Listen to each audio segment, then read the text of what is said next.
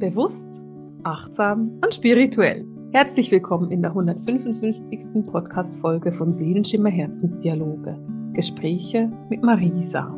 Ich weiß nicht, wie gut du dich mit gewaltfreier Kommunikation auskennst, aber die Fähigkeit, so zu kommunizieren, dass es für die andere Person eben nicht übergriffig ist oder angriffig ist, ist etwas, was ich als extrem wichtig erachte und wo ich auch mich wirklich darauf achte, das zu tun. Und weil das meiner Meinung nach ein extrem wichtiges Thema ist und etwas, wo wir nie genug lernen können, haben wir heute eine großartige Expertin bei uns im Podcast. Und das ist die Christine. Und Christine hilft uns zu verstehen, was sich denn eigentlich hinter der gewaltfreien Kommunikation verbirgt. Und Christine trainiert die Menschen bei ihr in der Praxis auch im Thema achtsames Selbstmitgefühl. Das heißt, wir haben heute ein super spannende Podcast-Folge und Christine, ich freue mich riesig, dass du da bist. Danke, dass du dir die Zeit genommen hast, hier zu sein und mit uns zu reden. Ja, schön, Marisa, dass ich dabei sein darf, weil du musst wissen, ich bin ja ein Fan deines Podcasts. Ich höre den regelmäßig und dann ist es natürlich für mich jetzt eine ganz besondere Ehre, wenn ich da dabei sein darf. Ich ja. freue mich wirklich sehr. Sehr cool. Ja, ich, wir freuen uns. Wir sind sicher, wir können viel von dir lernen. Christine, erzähl doch mal erst kurz den Zuhörern, wer du denn eigentlich bist, weil wir wissen jetzt, dass du eine Expertin bist, aber wir sind neugierig hier.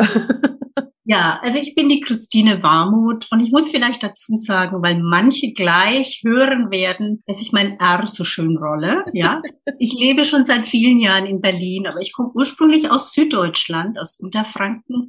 Ich bin nicht mehr ganz so jung, lassen wir es mal so stehen. Christine, und, du bist noch jung. Ja, das ist immer alles relativ. Du musst wissen, mein Vater, als er seinen 90. Geburtstag hat, habe ich ihn angerufen und gesagt, du musst mir jetzt gratulieren, weil ich bin jetzt 50 und er hatte schon Anfänge von Demenz und das ist schon sehr alt. Und dann war still am anderen Ende vom Telefon und dann sagte er, 50 ist noch total jung. naja, aus der Sicht einer 90-jährigen Person ja, ist, ist jung. also ich lebe schon seit vielen Jahren in Berlin, komme aus Süddeutschland und bin freiberuflich tätig als Trainerin für gewaltfreie Kommunikation und ich unterrichte auch achtsames Selbstmitgefühl. Sehr spannend. Okay. Wir sind natürlich interessiert daran zu hören, was das dann genau heißt. Wenn wir von der gewaltfreien Kommunikation sprechen, für mich bedeutet das im Großen und Ganzen oder grob gesagt, dass ich nicht du Sätze sage, sondern dass ich ich Sätze sage. Also, dass ich sage, das fühlt sich für mich nicht gut an und nicht du machst irgendwas, was ich, was auch immer. Ist es für dich auch das? Oder erzähl uns doch mal in deinen Worten, wie würdest du gewaltfreie Kommunikation beschreiben, wenn du das jemandem erzählst, der keine Ahnung davon hat und noch nie gehört hat, was sich dahinter verbirgt? Ja, das ist total spannend. Ich muss dir gleich sagen, ich bin eigentlich total unglücklich über den Begriff gewaltfreie Kommunikation. Mhm, es ist leider so, wenn ich manchen Menschen erzähle, ich unterrichte gewaltfreie Kommunikation, dann kommen so Sätze wie, du, ich da bei uns um die Ecke gibt so ein paar Jugendlichen, die prügeln sich immer, kann ich die mal zu dir schicken? Und ja, schade, weil für mich hat gewaltfreie Kommunikation natürlich einen ganz weit gefassten Aspekt. Und man muss auch wissen, Marshall Rosenberg hat ja die gewaltfreie Kommunikation sozusagen in die Welt gebracht und er hat sich viele Begriffe damals dafür verwendet. Er hat viele Begriffe dafür da verwendet. Zum Beispiel lebensdienliche Kommunikation, Herzenssprache, mitfühlende Kommunikation. Und da wird schon deutlich, dass eigentlich einen ganz weit gefassten Blick eigentlich einnimmt, die gewaltfreie Kommunikation. Und was ich auch noch sagen möchte, manchmal denken die Menschen auch, ach, gewaltfreie Kommunikation hat so damit zu tun, lieb und nett zu sein. ja, und so ein Weichei. Und das ist es für mich auch überhaupt nicht, ja. Also, für mich hat gewaltfreie Kommunikation damit zu tun, dass ich in Kontakt bin mit dem, was mein Herzensanliegen ist, dass ich weiß und spüre, was sind meine Bedürfnisse und auch einen Weg gefunden habe, wie ich mich gut für mich einsetzen kann und wie ich mich gut für mich einsetzen kann, mit dem Verständnis, dass der andere ein Mensch ist wie ich, der sich eigentlich im Grunde genauso wie ich danach sehnt, glücklich zu sein und frei von Leid und, und eigentlich die gleichen Bedürfnisse hat, nur andere Strategien wählt. Mhm. Ja. Mhm. Und ich versuche also mit der Haltung ins Gespräch zu gehen. Auf der Ebene der Bedürfnisse bin ich mit dem anderen verbunden. Mhm. Der andere ist ein Mensch wie ich, der hat die gleichen Bedürfnisse. Nur die Strategie, auf der Ebene unterscheiden wir uns. Mhm. Ja, also ich nehme eine ganz andere Haltung ein. Ich verurteile den anderen nicht und denke nicht, Punkt, Punkt, Punkt. Mir würden da jetzt viele Worte einfallen, die ich vielleicht jetzt nicht unbedingt in dem Podcast alle so rausposaune.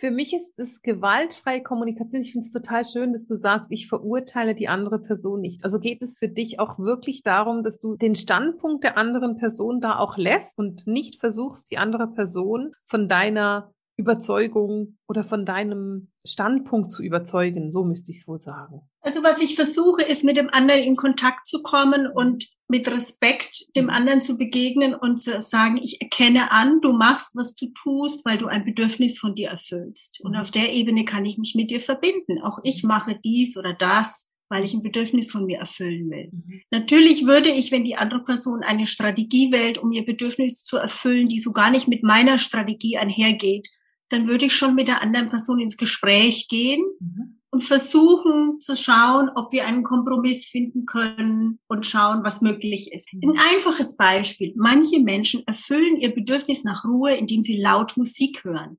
Die können dabei entspannen. Wäre nicht meine Strategie, um Ruhe herbeizuführen in meinem Leben, ja? Das ist total interessant, weil du kannst uns natürlich jetzt nicht sehen, aber während Christine das gesagt hat, sind meine Augen ganz groß und rund geworden, weil für mich laute Musik wirklich nichts mit Ruhe zu tun hat. Ja, und mit Entspannung. Weit weg von Ruhe ja, und Entspannung. Ja, mhm. ja. Aber es gibt Menschen, die können richtig gut entspannen, wenn sie laut Musik hören. Ja. Und das wäre sowas, wo, ne, auf der Bedürfnisebene beide Menschen wollen Ruhe, aber die Strategie ist doch recht unterschiedlich. Und dann geht es aber darum, dass man eben irgendwie einen Weg findet, das miteinander so zu kommunizieren, dass es eben nicht angriffig ist, sondern in einer Botschaft, die auch annehmbar ist für die andere genau. Person. Genau. Und dann hast du natürlich schon recht. Einer der Grundaspekte ist natürlich nicht, dass ich mit einem Angriff hineingehe und sage, du bist schuld, du bist doof, du machst es immer so. Ja, da würden mir jetzt auch ganz viele Worte einfallen, sondern erstmal natürlich von mir spreche und sage, ich habe ein Bedürfnis nach Ruhe. Mhm. Ich vermute, ich könnte mir vorstellen, die geht's auch so, ne? Du hast ein Bedürfnis nach Entspannung. Lass uns mal gucken, wie wir da eine Lösung finden können. Mhm. Aber was ich ganz spannend finde, Marisa, manche, viele Menschen kommen zu mir ins Seminar und wollen immer gleich lernen, mit dem anderen zu sprechen oder mit der anderen. Mhm. Und ich merke, dass ganz viel Arbeit oder Aufmerksamkeit erstmal gebraucht wird, dass wir in unsere Klarheit kommen, was wollen wir eigentlich und was mhm. brauchen wir eigentlich. Und da kommt dein achtsames Selbstmitgefühl mit rein, oder? Ja. Ja. Ich finde es total interessant, weil ähm, ich bin schon ein paar Mal in meinem Leben und es war erst in den letzten Jahren an eine Situation geraten, wo ich jede Möglichkeit offen hatte und keine Ahnung hatte, was ich eigentlich will und dass ich dann dastehe und sage, äh, was will ich denn eigentlich überhaupt im Moment? Was ist im Moment mein Bedürfnis? Mhm.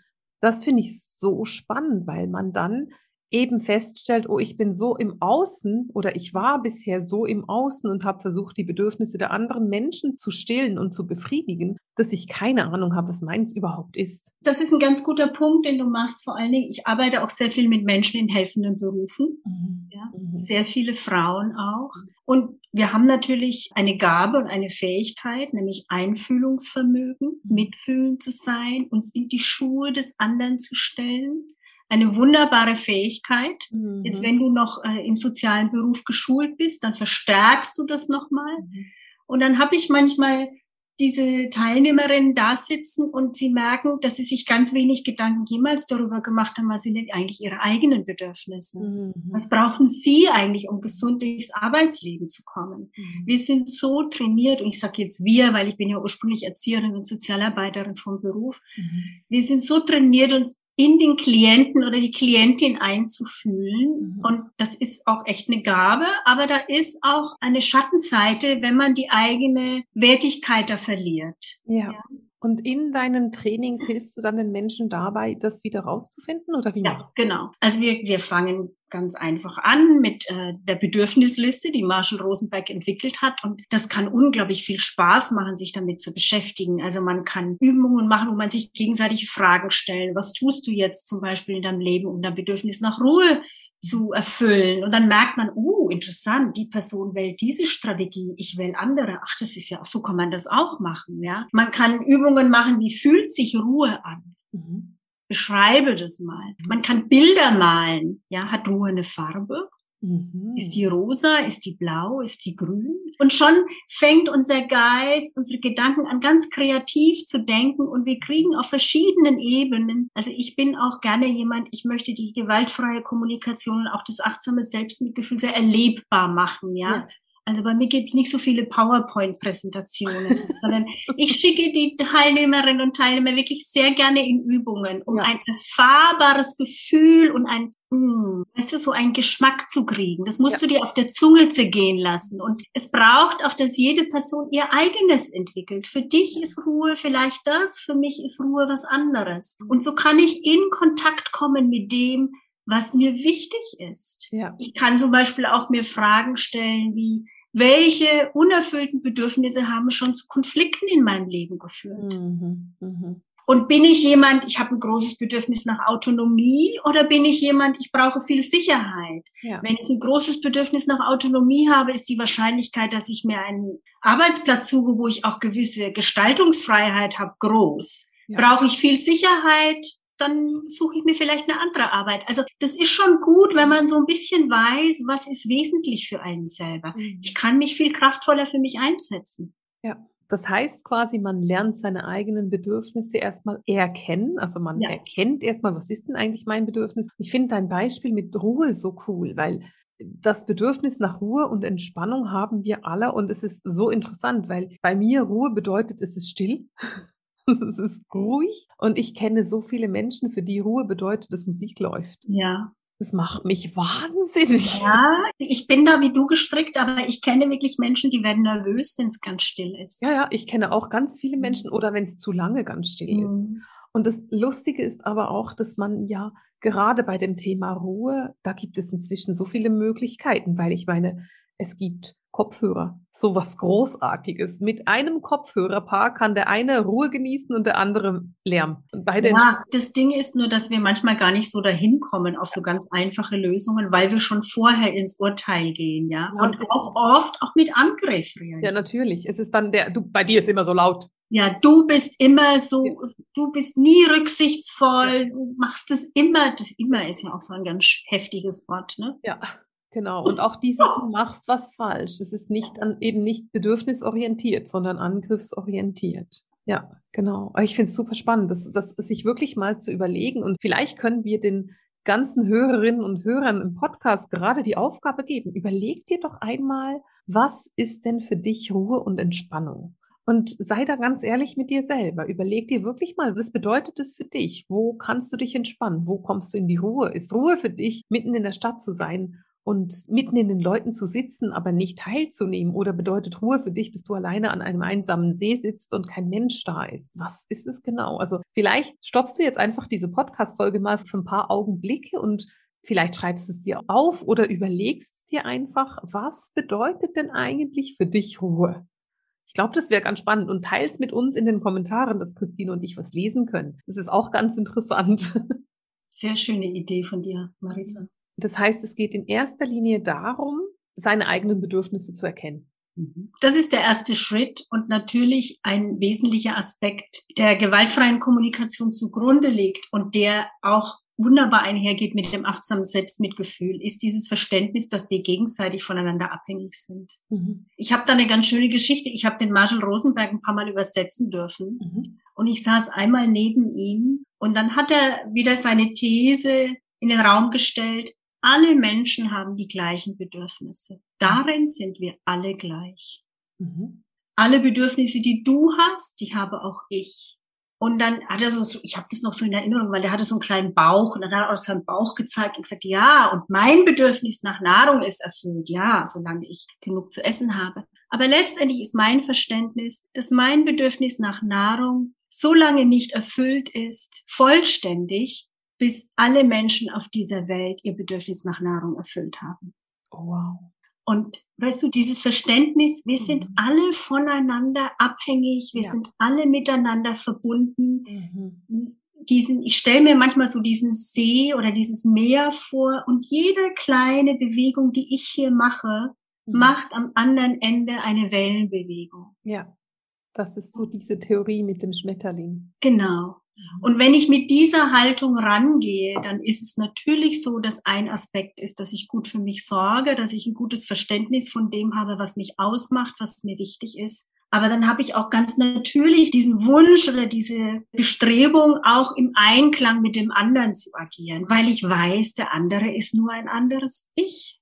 Ja, und ich finde diese Überlegung von wenn du bei dir eine kleine Bewegung ins Wasser machst und auf der anderen Seite eine Welle entsteht. Ich finde das total wichtig, weil das geht wieder so einher. Ich hatte vor einigen Wochen Alicia Kusumitra bei mir im Podcast und ja. sie hat gesagt, wann immer du deinen Seelenplan nicht lebst, unterstützt du die Erde quasi dabei, nicht im Einklang zu sein. Ja. Und ja. das, was du sagst, geht in eine so ähnliche Richtung, ja. nämlich dahingehend, dass in dem Moment, wo ich mich entscheide, dass ich meine eigenen Bedürfnisse kenne und dass ich meine eigenen Bedürfnisse auch kommunizieren kann, sorge ich dafür, dass die Erde in eine Harmonie kommt, weil ja. ich gleichzeitig ja auch dafür bin, dass alle anderen ihre Bedürfnisse erkennen und ihre Bedürfnisse ausdrücken dürfen und dass es eben in eine Einheit geht.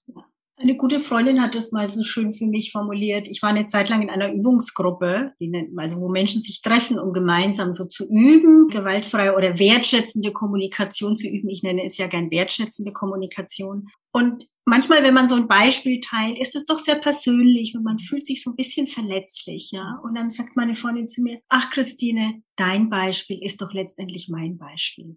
Oh, oh, wie schön. Und das verwende ich so gerne. Weißt du, wenn sich manchmal in meinem Seminar, wir machen dann auch so Rollenspiele oder Fallbeispiele, ja. Und dann kommt jemand und merkt und zeigt so ein Beispiel, wo sie wirklich gehadert hat und sagt, ach, eigentlich hätte ich es gern anders gelöst, ich habe es nicht besser hingekriegt, das ist mir auch fast unangenehm und so. Mhm. Und dann sage ich auch immer wieder, weißt du, letztendlich alles, was du für dich bewirkst und erreichst, ist letztendlich, du machst es für mich. Mhm.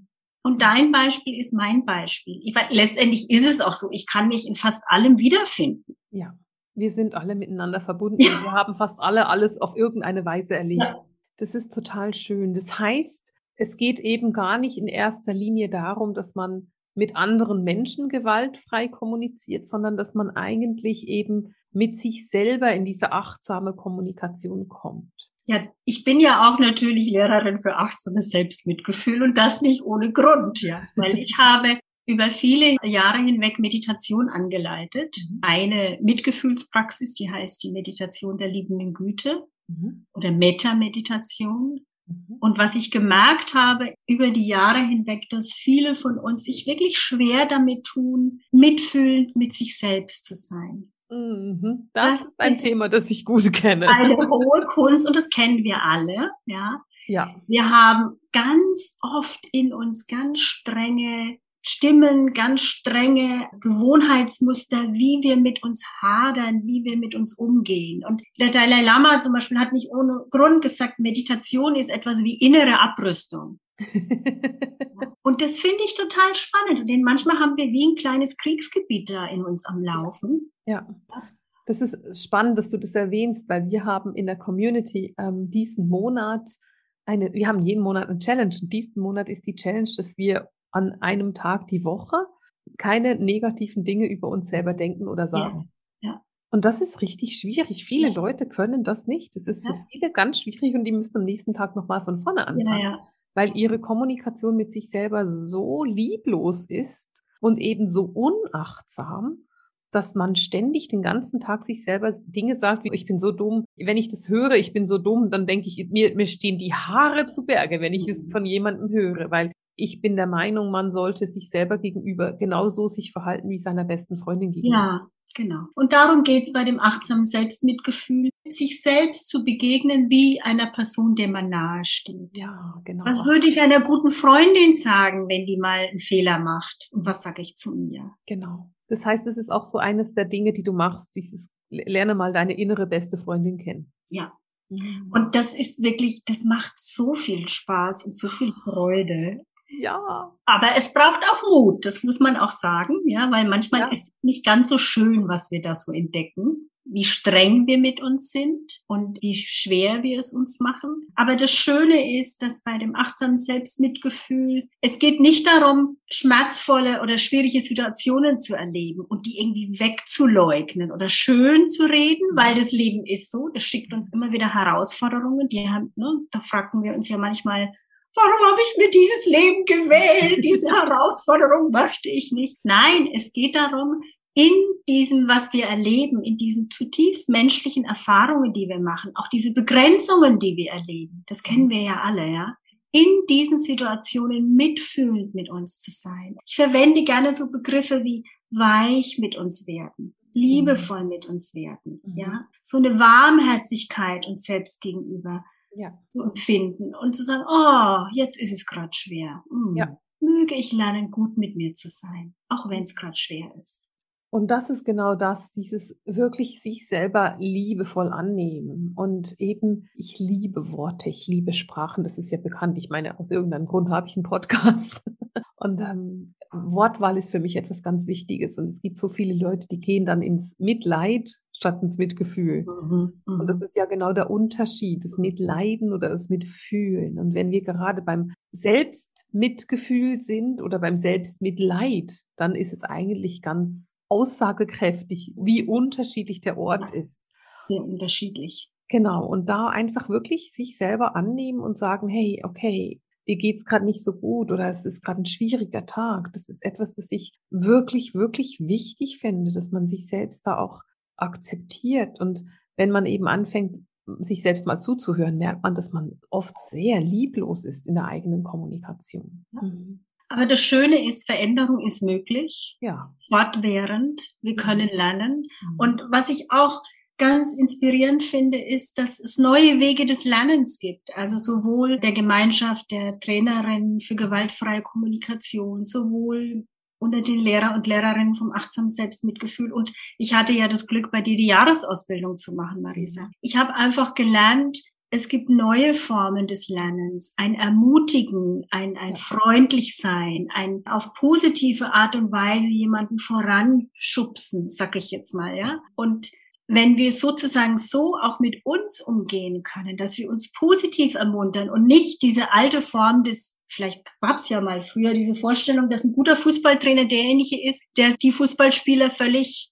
zum Minna macht. Ja, ja genau. Ja, aber jetzt haben wir neue Formen des Lernens. Ja, wir haben Formen, wo wir uns Mut machen, wo wir uns gegenseitig mit Respekt begegnen und uns nicht gegenseitig klein machen. Ich verwende oft das Beispiel, wenn ein Kind Fahrrad lernen möchte. Ja. Und runterfällt, würdest du doch auch nicht zu dem Kind sagen, Tja, das war's jetzt mit dem Fahrradfahren lernen. Kannst vergessen, lassen. Leider nicht gelernt, sorry. Einmal probiert, vergiss es. Nee, du würdest sagen, komm auf, es lohnt sich. Ganz viel Freiheit kannst du dafür haben. Spaß, Freude. Und auf diese Art und Weise, wenn wir lernen, so mit uns zu sprechen, können wir viel mehr das Potenzial leben, für das wir in die Welt gekommen sind. Mhm. Ich könnte mir vorstellen, dass es sehr schön ist, diese Frauen in, deinem, in deiner Praxis zu begleiten, wenn du dann erkennst, wie die aufblühen, wenn sie das gelernt haben. Ja, das macht total Freude. Und was halt einfach auch schön ist, wenn du eine Gruppenerfahrung machst, einfach zu merken, manchmal, wenn wir diese inneren Dialoge in uns haben, die es uns so schwer machen, oft geht es einher mit einer gewissen Form von Isolierung. Mhm. Und wenn du dann einfach merkst, ah, anderen geht's auch so. Ach so, ja. das ist ja interessant. Ja. Ich bin nicht die Einzige, die denkt, ich kann das nicht. Oder ich bin nicht die Einzige, die denkt, ich bin nicht gut genug. Alleine schon das lüftet das Ganze und macht, gibt dem schon nicht mehr so viel Macht. Mhm. Mhm. Und das ist auch ganz befreiend, weißt du? Ja, genau. Wie machst du es denn? Also bei dir kommt man zu dir nach Berlin oder machst du das online? Wie, wie muss man sich das vorstellen bei dir? Also es gibt sowohl Präsenzkurse, mhm. aber auch Online-Kurse. Im Moment arbeite ich ausschließlich online. Mhm. Und was einfach ganz schön ist, ich hatte jetzt in meinem letzten Kurs zwei Frauen, die so gesagt haben, oh, ich weiß nicht online, ob das so klappt mit der Verbindung. Das ist ein Vorurteil, das, das ich auch kennen wir ja, Marissa, weil ich war ja bei dir in der Jahresausbildung. Ich hab, ich bin dann immer, ich sage dann immer gleich, ja, aber ich habe eine Jahresausbildung gemacht. Und das hat immer funktioniert. Und natürlich lernen alle Teilnehmerinnen und Teilnehmer das das sehr gut gehen, online in die Verbindung zu kommen. Ich mache dann auch so, gebe denen dann auch so Aufgaben, dass die während der Woche so äh, Wegbegleiterinnen sind und sich gegenseitig auch mal anrufen und so. Und weißt du, das Online-Format hat seine Vorteile. Ich habe jetzt eine Frau dabei, die hat zwölf Wochen alte Zwillinge. Oh ja, das äh, wäre schwierig. Und das wäre schwierig, einen Präsenzkurs zu machen. Und so funktioniert das prima. Ja. Das ist ja cool. Ja, die sind noch klein und Zwillinge sind ein bisschen anstrengend. Ja, und was ich mache ist, es gibt immer verschiedene Übungen, also Kontemplationen. Das heißt, man wie so eine Gedankenreise, ähm, erschließt man sich ein Thema. Ich leite Meditationen an. Es gibt Austausch zu zweit oder in der großen Gruppe. Und natürlich gibt es auch immer Übungen für die Woche, wenn man sich darauf einlassen will. Jetzt machst du das ja schon länger. Also das ist ja nicht erst etwas, was du seit gestern machst, diese mitfühlende Selbstkommunikation. Ich probiere es mal so ein bisschen so umzunennen, dass wir ja, sehr schön. alles zusammen haben.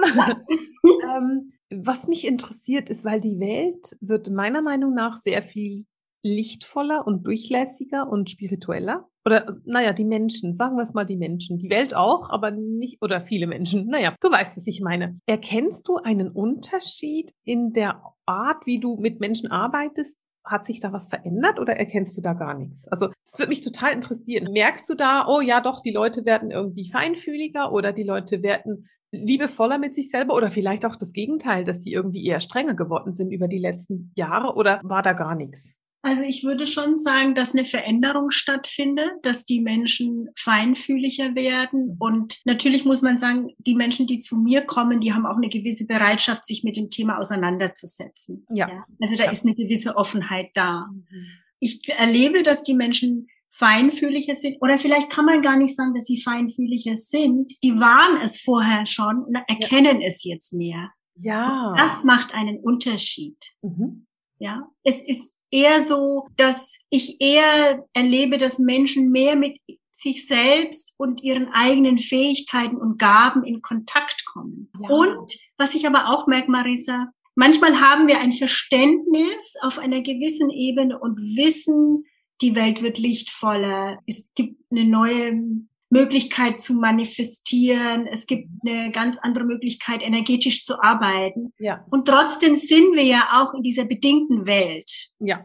Trotzdem machen wir auch Begrenzungen, Erfahrungen von Begrenzungen oder menschliche Erfahrungen wie Trauer, Leid, jemand stirbt, mhm. Freundschaften gehen auseinander. Und damit ist da so ein gewisser Schmerz verbunden. Ja. Und dem kann man ja nicht aus. Eben. Nein, natürlich nicht. Den ja? sollte man auch leben können. Genau. Ähm, und ja. da denke ich, ist es auch gut, wenn man dann so Werkzeug an der Hand hat, auch mhm. wenn man diese spirituelle Sichtweise hat, mhm. etwas an der Hand zu haben, was mich begleiten kann im Alltag.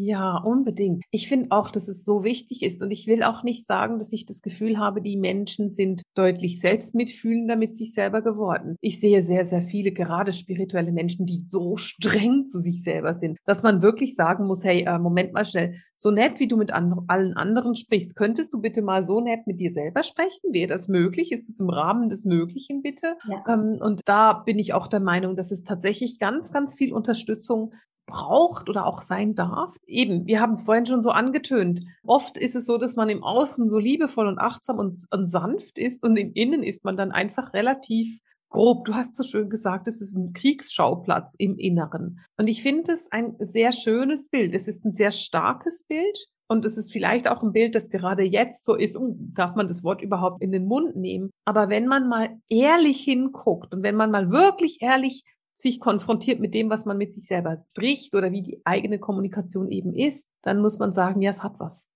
Und da kann man sehr, sehr viel tun. Und auch das eben ist ein Teil, den wir beitragen können, um die Erde zu einem besseren Ort zu machen. Mhm. Mhm. Christine, wir müssen zu einem Ende kommen, obwohl ich noch lange mit dir reden könnte. Wie findet man dich denn? Erzähl mir mal. Ja, man findet mich natürlich auf meiner Webseite www.christine-warmuth.de. Da findet man Informationen über mich und meine Arbeit. Und, äh, ja. Dann verlinken wir deine Website, dass die Hörerinnen sich bei dir umschauen können und gucken können, wie das genau ist, was du da anbietest. Hm.